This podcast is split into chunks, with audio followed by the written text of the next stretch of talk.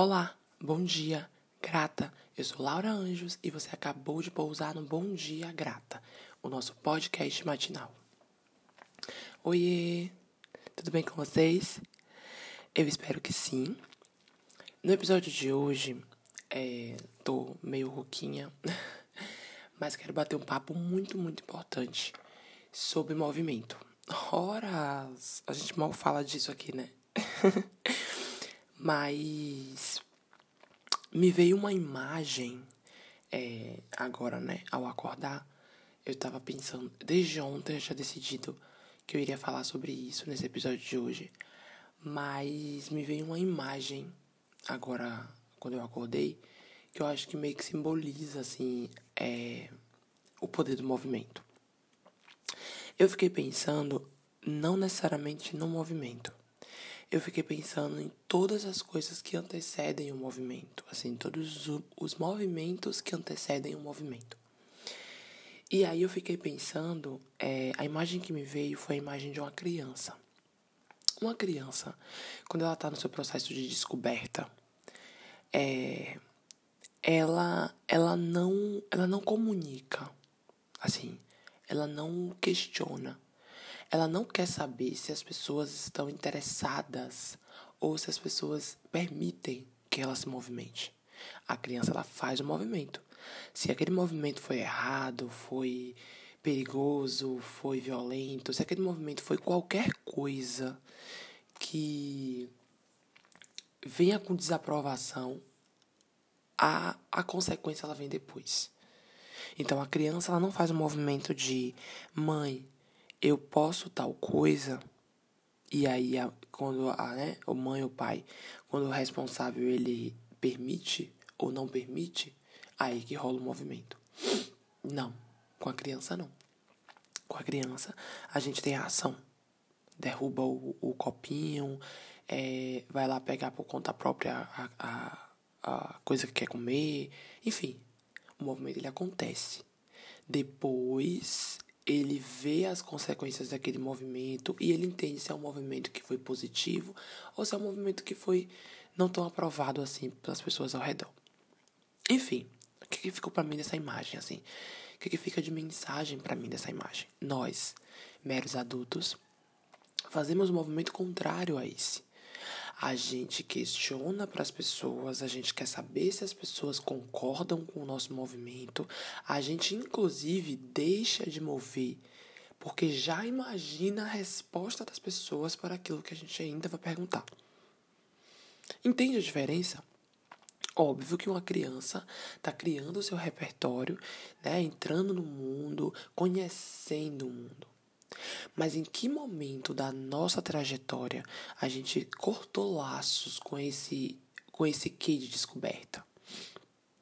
Em que momento da nossa construção como seres humanos, da construção do nosso repertório, a gente olhou para nossa jornada e disse assim: a partir de agora eu não movimento mais de primeira. Eu espero que as pessoas me permitam me permitir, me, me permitir, que as pessoas me permitam me movimentar. Enfim, quero convidar, assim, e quero me convidar também a observar essas imagens é, não como algo punitivo, de, meu Deus, até uma criança se movimenta e eu não. Eu quero que a gente olhe como oportunidade, assim, né? Como um novo ângulo para coisas que a gente já sabe como buscar. É, eu não sei do lado de lá, mas eu tenho entendido muito forte nos últimos tempos o poder do movimento. Assim, o poder de olhar para as situações, me ver nelas, sabe? O poder de olhar para para o poder que tem o mover-se e não pensar nas consequências do movimento como algo ruim, pensar nas consequências do movimento como algo é, válido ao movimento. Entende? Eu fico pensando, por exemplo, em situações nas quais a gente é, não tá tão bem assim. Vamos pensar, né? Situações em que a gente não tá bem, tá na bad, tá cansado, é, tá olhando para situações total como com desaprovação. E aí a gente se questiona se existe a possibilidade mesmo, mesmo, mesmo de sair dessa situação.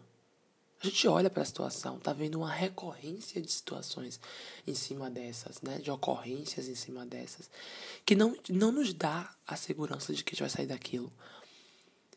E aí, qual é o grande feito assim da situação, né? A gente espera que as coisas se ajeitem. A gente espera que as coisas ganhem um rumo. A gente não dá às coisas o rumo que a gente deseja que elas, que elas tomem a gente olha para uma para algo novo, para a possibilidade do algo novo, e a gente bota na frente todas as barreiras possíveis que nos afastam da possibilidade de olhar aquilo como algo positivo. Como? É, tô de novo para a imagem da criança. A criança, quando olha para situações novas, né, que são descobertas, novas descobertas. A criança olha para essas situações, né, um, uma criança mesmo, olha para essa situação como eu quero ver como é. Eu quero sentir como é. E eu não quero nem saber se você não quer que eu veja, eu quero ver. E ela vai ver. Ela vai encontrar um jeito de ver. A gente entra num, num, num caminho de já pensar quais são as coisas que provêm dessa coisa. Sabe? De não se permitir mesmo, assim. Vamos falar de, de não se permitir errar dentro das situações. É como se a gente não tivesse tempo de errar. Mas aí eu volto para um ponto que se a gente não tem tempo de errar, a gente não tem tempo de viver. Porque o erro faz parte e o erro, inclusive, ele é um grande, filtro das situações. Mas a gente só consegue errar movendo. A gente só consegue acertar se movendo. E não é sempre que as coisas que a gente pensa que vai, vão dar certos e que, certo e que a gente vai acertar, toda vez a gente vai acertar e vai dar certo. Tipo assim, não tem nada, absolutamente nada que nos comprove isso. Tá, lá, mas qual é o, o grande ponto desse, desse episódio? Primeiro, né, resgatar, como sempre, o ponto do movimento, resgatar e fortalecer o quanto que se mover é importante para qualquer tipo de ação. O quanto que se mover é combustível para uma existência.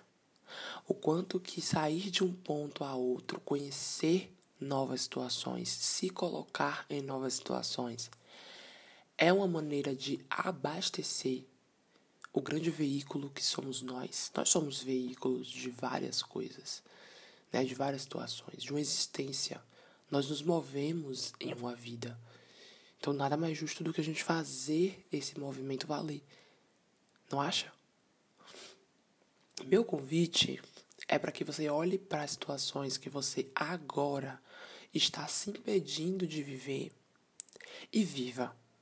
Depois, você usa o filtro da vida para entender se foi uma situação nesse momento da sua vida, se foi uma situação positiva na qual você irá se lançar mais vezes, ou se foi uma situação não tão positiva para esse momento agora da sua vida e que você vai guardar no arquivo de repertório.